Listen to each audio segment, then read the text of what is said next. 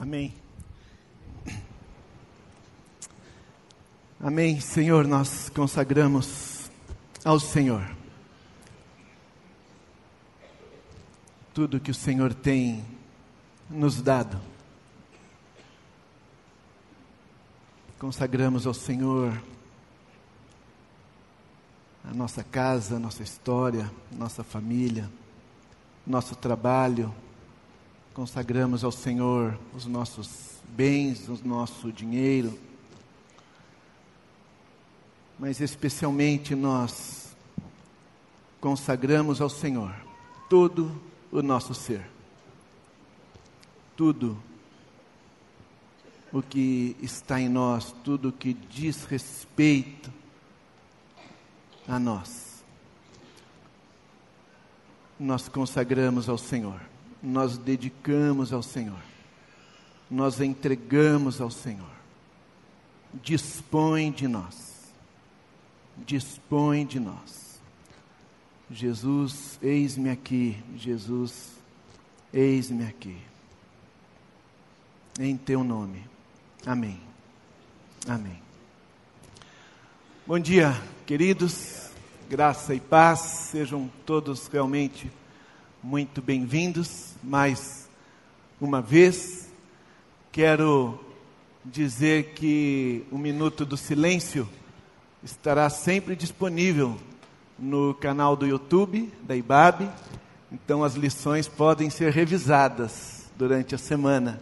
Da semana passada já está, inclusive na semana passada a Rebeca explicou um pouco melhor, falou um pouquinho sobre a realidade dos surdos, tá bom? Então registra isso aí e registra também que o pastor Eduardo às 11h30 e às 19 aos domingos oferece encontro para os nossos adolescentes ali no auditório 1, que é um auditório que fica logo acima do mezanino. Por isso que quem senta no mezanino de vez em quando escuta uns pulos ali em cima, né? não escuta o pessoal rindo lá. São os adolescentes que se reúnem lá às 11h30 e às 19 O amigo ama em todo tempo, e no dia da angústia, ele se torna um irmão. O amigo ama em todo tempo, e no dia da angústia, ele se torna um irmão. Podemos repetir? O amigo ama em todo tempo, e no dia da angústia, ele se torna um irmão. Mais uma vez? O amigo ama em todo tempo, e no dia da angústia, ele se torna um irmão. Amém. Nós precisamos de amigos, gente. Queria dizer isso hoje para você. Queria dizer o quanto é importante nós nos lembrarmos que nós precisamos, precisamos de amigos. Lembrar a você que quando Deus se encontrava com Adão face a face no jardim, todos os dias, talvez o dia todo, quando Deus conversava com Adão,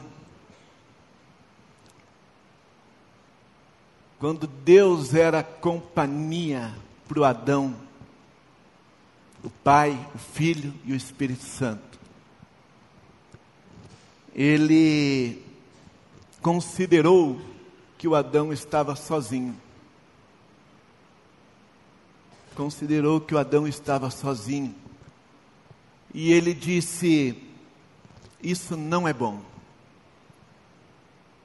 Não é bom que o homem esteja só. Não é bom que o homem tenha só a mim, disse Deus. Não é bom que o homem tenha só a nós, disse Deus consigo mesmo, Pai, o Filho e o Espírito Santo. Não é bom. A gente costuma pensar que quando Deus criou a mulher na narrativa bíblica, Deus naquele momento estava instituindo o casamento. Deus estava criando o casal. E podemos pensar assim. Creio que está certo, creio que não é errado pensarmos isso. Mas eu gosto de pensar que quando Deus criou a mulher, na verdade, ele criou a comunidade humana. Ele criou a humanidade. Deus criou a possibilidade. Deus tirou o homem da solidão, de precisar estar sozinho. Não é bom que o homem esteja só. Nós precisamos de amigos. Nós precisamos de amigos. E esse versículo que nós recitamos, ele fala de amizade e fala de angústia. Fala de angústia. Ele fala do dia da angústia. E, e eu fiquei pensando nesse dia da angústia. Nós já ouvimos aqui, eu me lembro de já ouvir Pastor Levi falando sobre angústia, Pastor Ed falando sobre angústia. Eu lembro que eu aprendi aqui junto com você que angústia quer dizer aperto. Angústia tem a ver com um, um estreitamento, um estreitamento do espaço, um estreitamento do tempo, uma, uma circunstância que nos faz sentir apertados, oprimidos angustiados. É interessante como às vezes a gente diz assim: eu estou com aperto, estou com aperto no coração, meu coração está apertado. E eu fiquei pensando que há muitas situações que nos angustiam nesse sentido. Fiquei pensando que uma pessoa pode se sentir angustiada dentro de um ônibus lotado. dentro de um ônibus lotado. É, alguns sentem-se simplesmente desconfortáveis no corpo, mas para algumas pessoas isso traz um, uma angústia na alma. Não estou me sentindo bem aqui, tem muita gente, está muito apertado, num elevador lotado. Alguém pode se sentir angustiado com o mês se aproximando o tempo se esgotando, sendo apertado pelo tempo, com a meta profissional ainda não atingida, com o trabalho que tem que ser entregue ainda por fazer em, em grande parte, angústia, angústia, um estreitamento do tempo. Você pode se sentir angustiado, quem sabe, se na semana anterior ao Natal você precisar ir no Brasa ou na 25 de março. Para algumas pessoas isso é um refrigério na alma. Mas para outras é angustiante. Você pode se sentir angustiado num estádio de futebol, principalmente se você estiver no meio da torcida adversária. Angústia. Você pode se sentir angustiado se, se você está vendo passar o tempo que você tem para terminar de fazer aquela prova, ou aquele trabalho acadêmico que você precisa entregar, seu TCC, sua dissertação, sua tese, angústia. São situações que nos angustiam.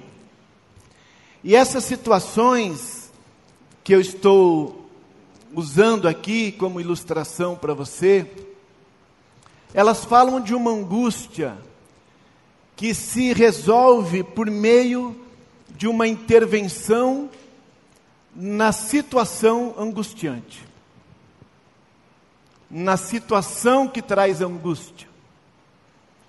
É uma angústia que a hora que você sair daquele metrô, daquele ônibus, você já vai sentir um alívio. E pronto, passou, ufa.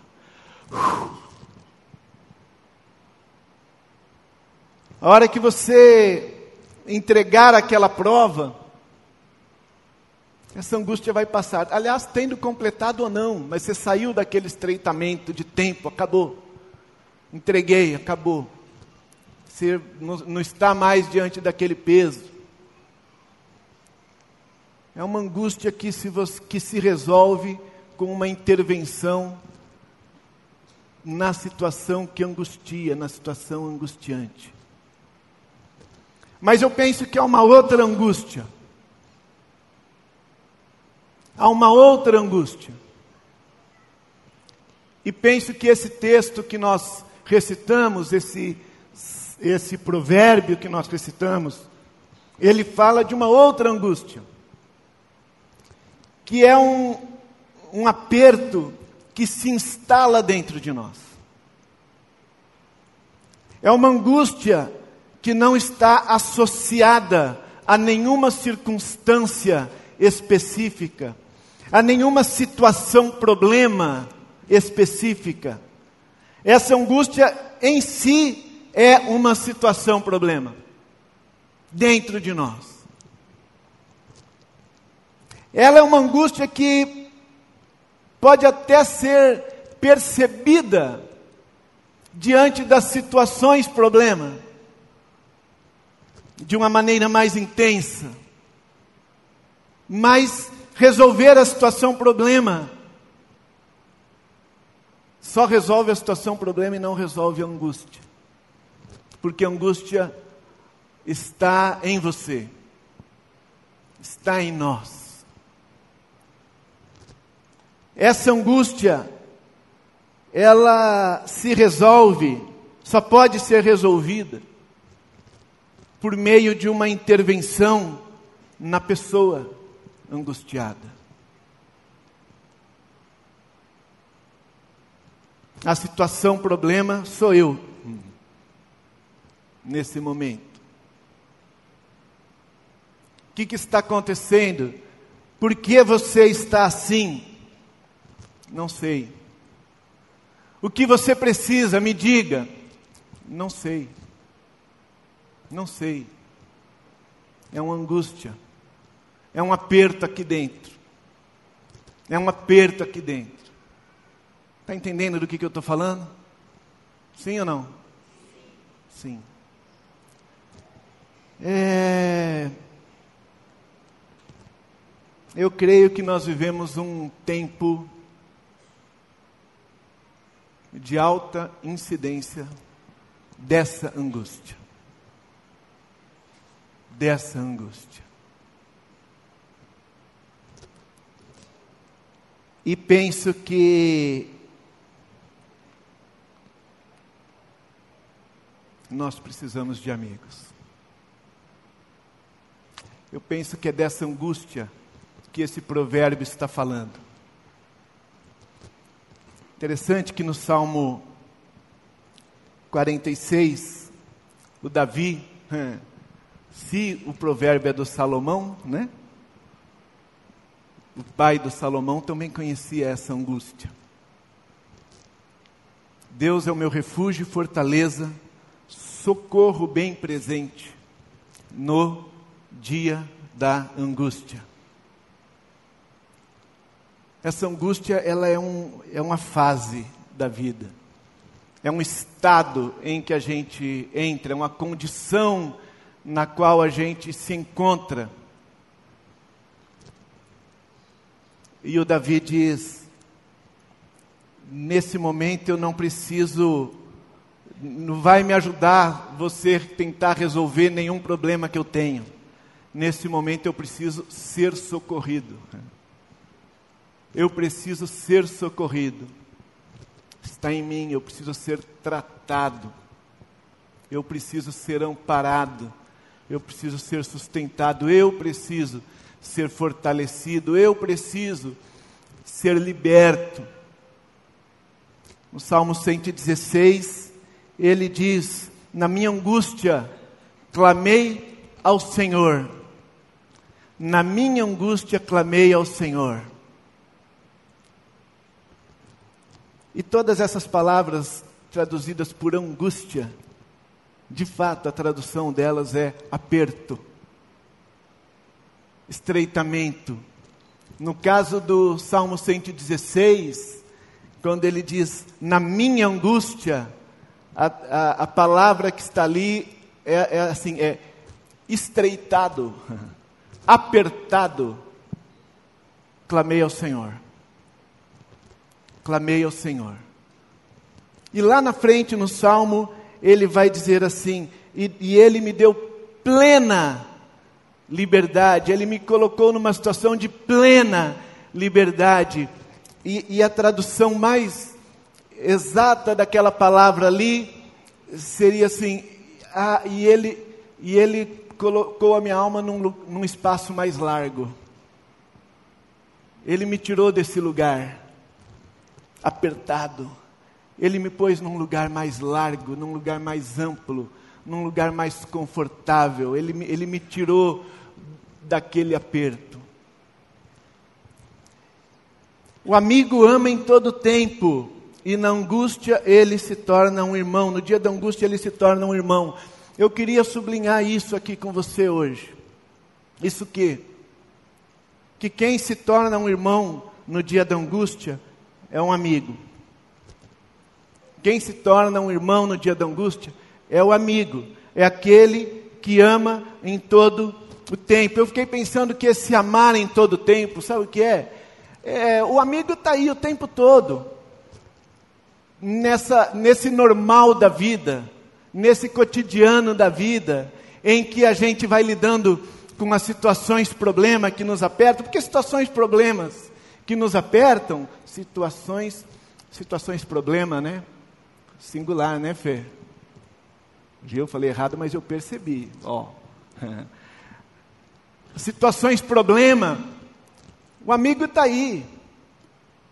Ele está aí, ele ele nos orienta a fazer uma gestão melhor do nosso dinheiro, ou nos empresta um dinheiro, ele nos encoraja a ir lá na 25 de março, ou ele vai lá para nós, né? Ou ele dá uma dica de uma lojinha que você não precisa passar por aquele aperto todo, ou ele te conta que o ano passado ele foi na 25 de março e depois viu que era o mesmo preço do shopping, que isso é mito. Enfim, o amigo está aí, te amando. Ele te empresta o carro para você não precisar ir naquele metrô lotado, ou ele te dá uma carona, vai te buscar. Ele está aí, vivendo com você, no meio dessas situações, problema. Ele é amigo. Mas no dia da angústia, ele se torna um irmão. Ele se torna um irmão. No dia da angústia, nós precisamos ter perto de nós essas pessoas que podem se tornar o nosso irmão, a nossa irmã, que mistura com a gente, que pode invadir a nossa vida, sabe? Pode meter o pé na porta para ver como que a gente está, se a gente não está querendo abrir a porta. Isso aí é irmão. Isso aí é irmão que amigo fala assim: você precisa ir ao médico.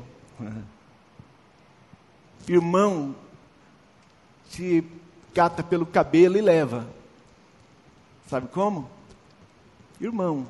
Ele se torna um irmão. O que, que eu quero dizer para você nesse ponto? No dia da angústia, a gente não faz amigo. No dia da angústia a gente não faz amigo, a gente não constrói amizade. No dia da angústia, se você não, se você não, se você não usou o tempo antes do dia da angústia para fazer amigos, no dia da angústia você está a pé. Você está a pé. Está entendendo? Você está a pé. Você está sozinho. Vamos combinar uma coisa: fazer amigo dá trabalho, né? Fazer amigo dá trabalho, fazer amigo dá gasto, fazer amigo dá desgosto, fazer amigo dá prejuízo, dá decepção, dá tudo isso aí, gente. Fazer amigo é um, é um, é um problema. É um problema. Mas o problema mesmo é que Deus disse: não é bom que o homem esteja só. Não é bom que o homem esteja só. Talvez você seja aquela pessoa que diga assim: é, eu resolvo meus problemas. Cada um cuida de si. É verdade. Eu acredito que você seja uma pessoa que dê conta, sozinho, de todas as suas situações problema. Eu acredito que você dê conta. Que você é uma pessoa que não precisa, nunca precisou, nunca vai precisar de ninguém para te ajudar a dar conta das situações problema da vida. Eu acredito que tem gente assim, deve ter umas três pessoas assim aqui no auditório desse tamanho. Você se vira, você se resolve, você é prático, você é objetivo, você é assertivo, você é tudo isso aí que uma pessoa precisa ser para não precisar e ficar incomodando os outros. Mas no dia da angústia, quando o problema é você, você não vai dar conta, meu irmão. Então sai dessa de que você não precisa de ninguém. Não estou rogando praga, não. Mas muitas vezes o dia da angústia chega. Chega. E aí você vai estar sozinho. Sabe o que? Semana passada eu vim conversar com os nossos irmãos aqui no Celebrando a Recuperação. E nós lemos juntos aquela história de aquela história quando Jesus cura um paralítico junto ao tanque de Betesda. Aquele homem que estava 38 anos sentado à beira daquele tanque, lembra? e que Jesus pergunta para ele assim: Você quer ser curado? E eh, eu sempre li esse texto pensando assim: pô, que pergunta, né? Eu li esse texto e me colocava no lugar do paralítico e, dava vontade, eu tinha vontade de responder para Jesus assim: não, eu estou aqui porque eu gosto de ver a água balançar e os caras pular ela. Não, estou aqui porque eu não tenho o que fazer. Não, sei lá, qualquer coisa assim.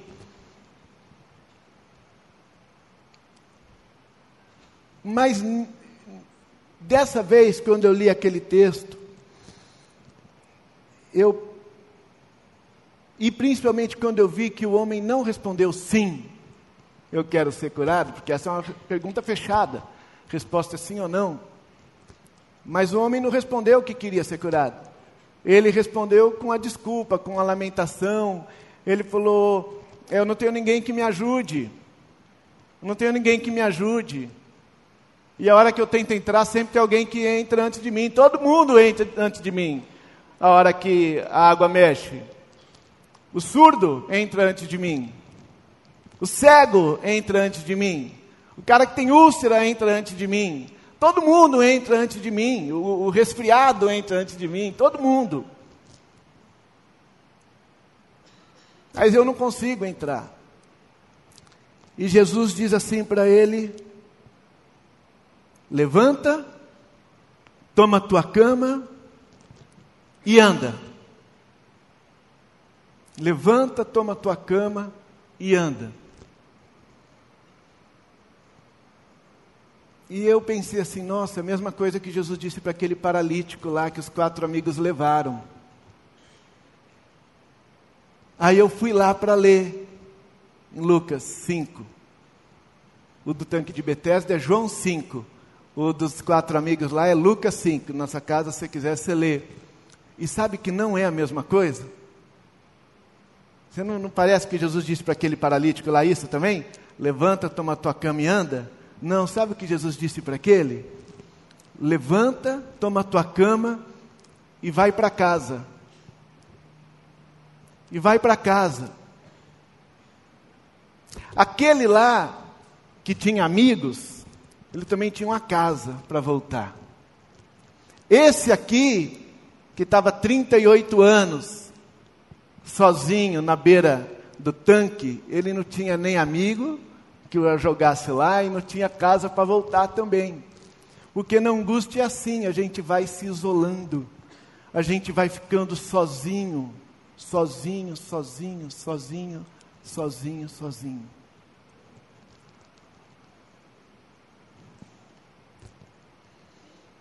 Agora eu vou dizer para você realmente o que eu queria dizer hoje, tá bom? É. Eu tinha que falar um texto da Bíblia, porque nós estamos na igreja, né? Um sermão tal. E tinha que também gastar um pouco mais de tempo aqui para não atrapalhar a aula das crianças lá, se acaba muito rápido. Mas o que eu quero dizer para você é o seguinte: a gente só faz amizade, a gente só se torna amigo, a gente só constrói amizade em relacionamento pessoal. Nossa, Cláudio, que coisa mais óbvia. A gente não se torna amigo trabalhando junto. A gente não se torna amigo curtindo as fotos um do outro. A gente não se torna amigo jogando bola toda quinta-feira à noite. A gente não se torna amigo se encontrando ao redor de qualquer tarefa.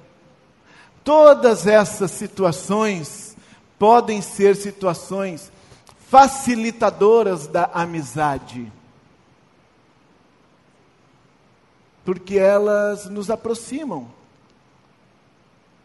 elas nos possibilitam estar juntos. mas só estar junto não nos torna amigos.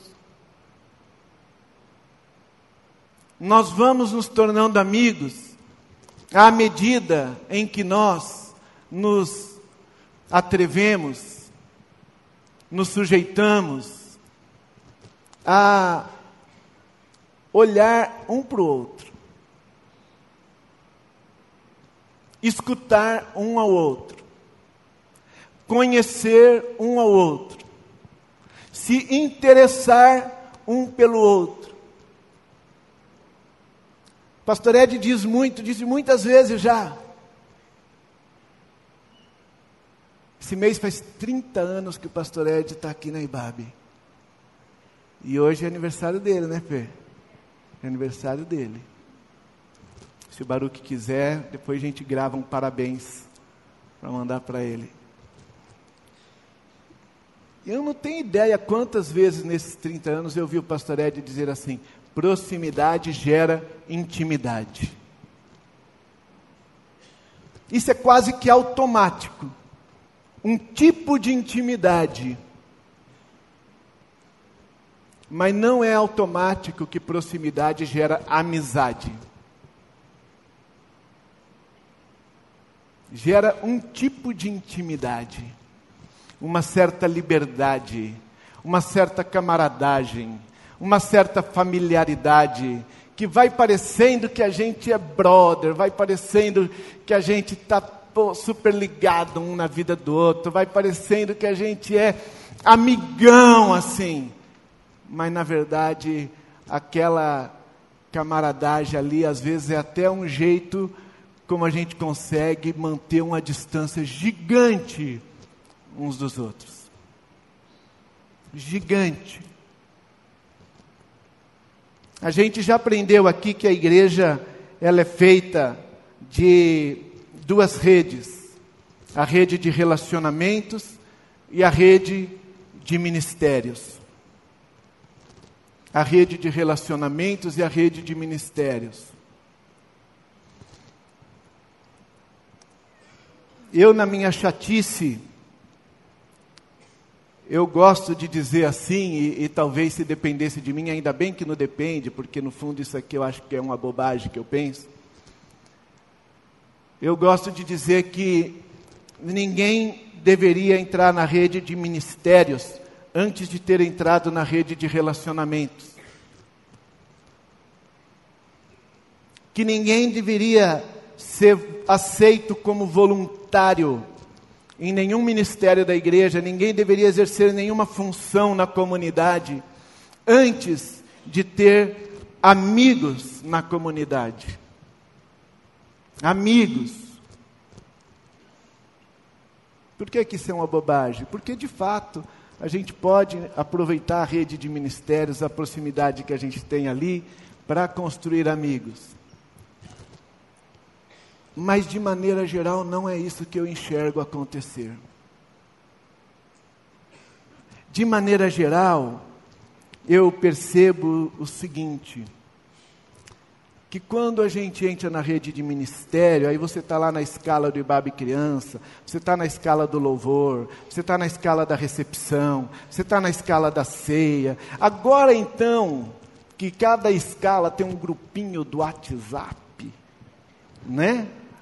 Você está interagindo com pessoas. Você chega na IBAB, tem pessoas que sabem o seu nome, porque você serve junto com elas.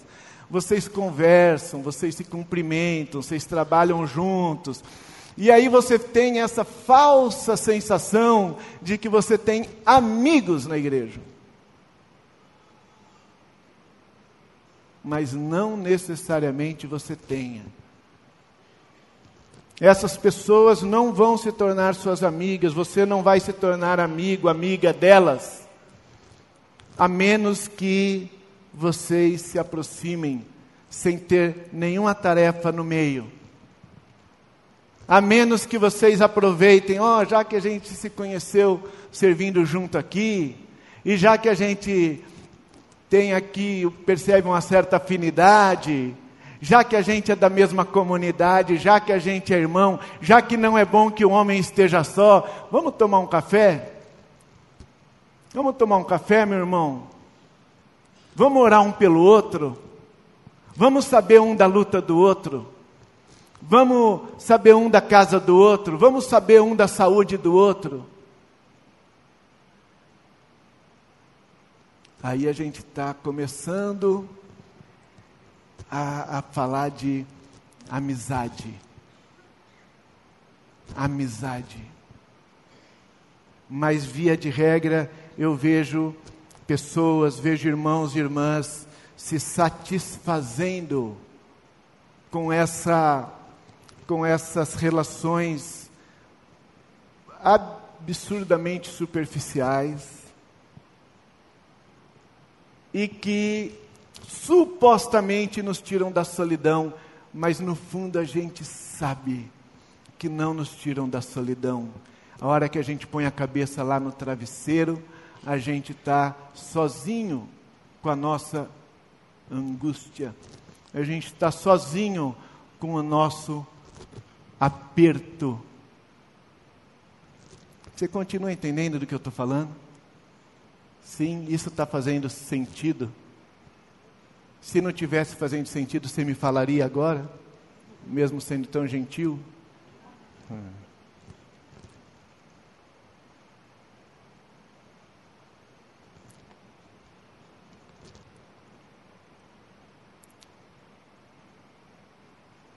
Aí no dia que você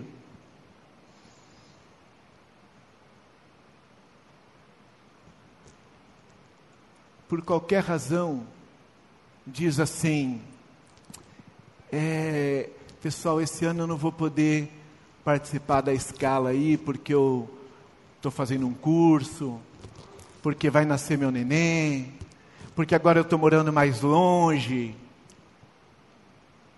Aí você sai daquele grupinho do WhatsApp da escala e o seu telefone não toca nunca mais.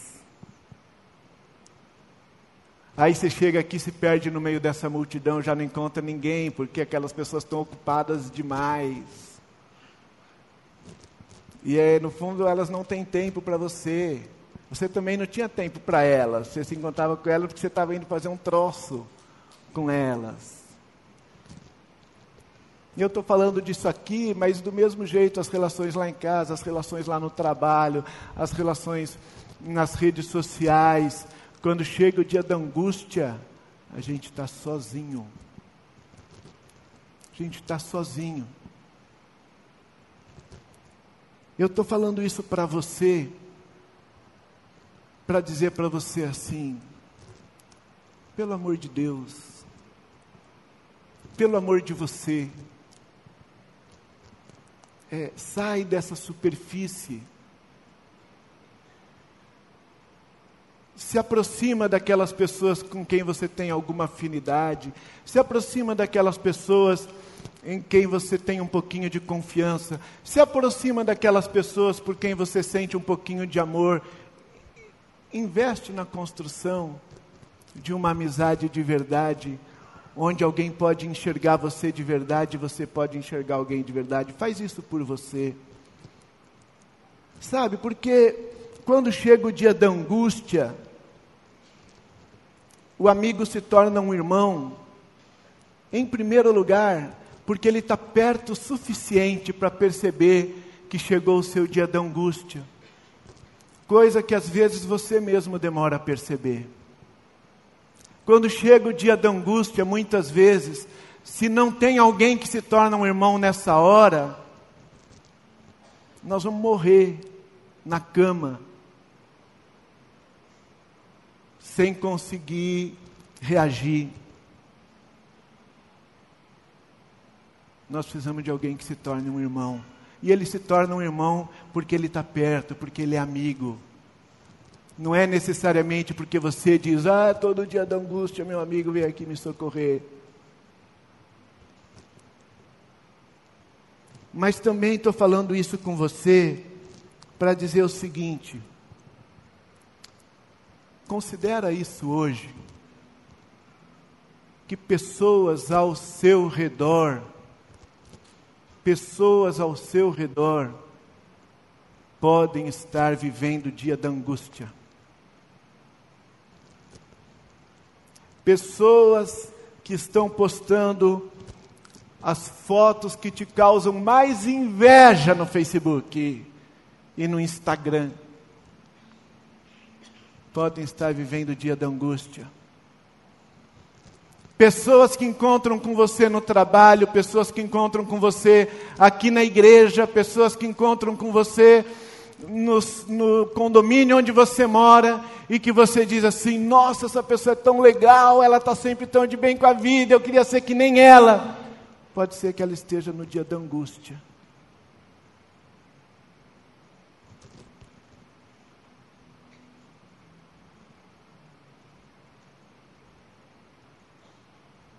Pergunte para ela: Você está bem? Ensina isso semana que vem para a gente, Rebeca. Você está bem? Na hora que ela disser que está bem, pergunte assim para ela: E se você não estivesse bem, você me falaria agora? Dá uma de chatinho assim, que nem eu. Dá uma de chato, que nem eu sou chato. Dá uma de chatinho. Você me falaria agora, se você não estivesse bem? E olha bem no olho dela para ver o que, que vai acontecer com ela nessa hora. Diz que você está à disposição. É, não é bom que o homem esteja só nós precisamos uns do outro. Nós não podemos mais viver fingindo que estamos bem, fingindo que estamos acreditando que o outro está bem, fingindo que está tudo bem. E, gente, pelo amor de Deus, eu não estou aqui querendo gerar uma depressão total, nós estamos todos mal. Não, eu estou dizendo que no dia da angústia, quando ele chega, cara, nós ficamos a pé, se nós não temos amigos que podem se tornar nossos irmãos nessa hora. Eu estou dizendo que o Senhor falou que não é bom que a gente esteja sozinho. Eu estou dizendo que a gente aprendeu, a gente aprendeu a ficar sozinho no meio da multidão. Eu nunca vou esquecer e vou caminhar para o fim com isso aqui. De um texto que eu li que falava sobre o comportamento do isolamento. A pessoa que se isola. E esse texto falava de alguns tipos de isolamento, algumas maneiras como a pessoa se isola, se esconde das outras. E tinha um lá que se chamava, sabe como? Isolamento histérico. Isolamento histérico. E sabe o que, que era esse isolamento histérico? Era o isolamento do extrovertido, o isolamento do cara que vai para a galera o isolamento do cara que tem um milhão de amigos. É o jeito dele se isolar. Ser o cara mais divertido, o cara mais legal, o cara mais expansivo, o popular. O popular. Aí alguém diz assim: esse cara se suicidou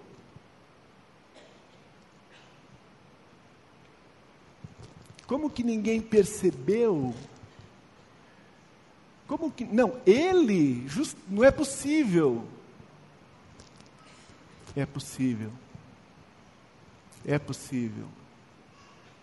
Porque nós só conseguimos enxergar de verdade uma pessoa quando a gente olha para ela de frente, com atenção, profundamente, sem nada a nos distrair disso. Então, meu querido, minha querida, eu quero, como seu irmão, pedir a você hoje, pedir a você hoje,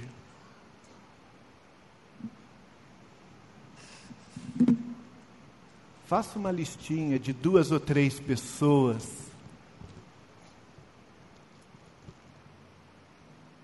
E faça esse exercício difícil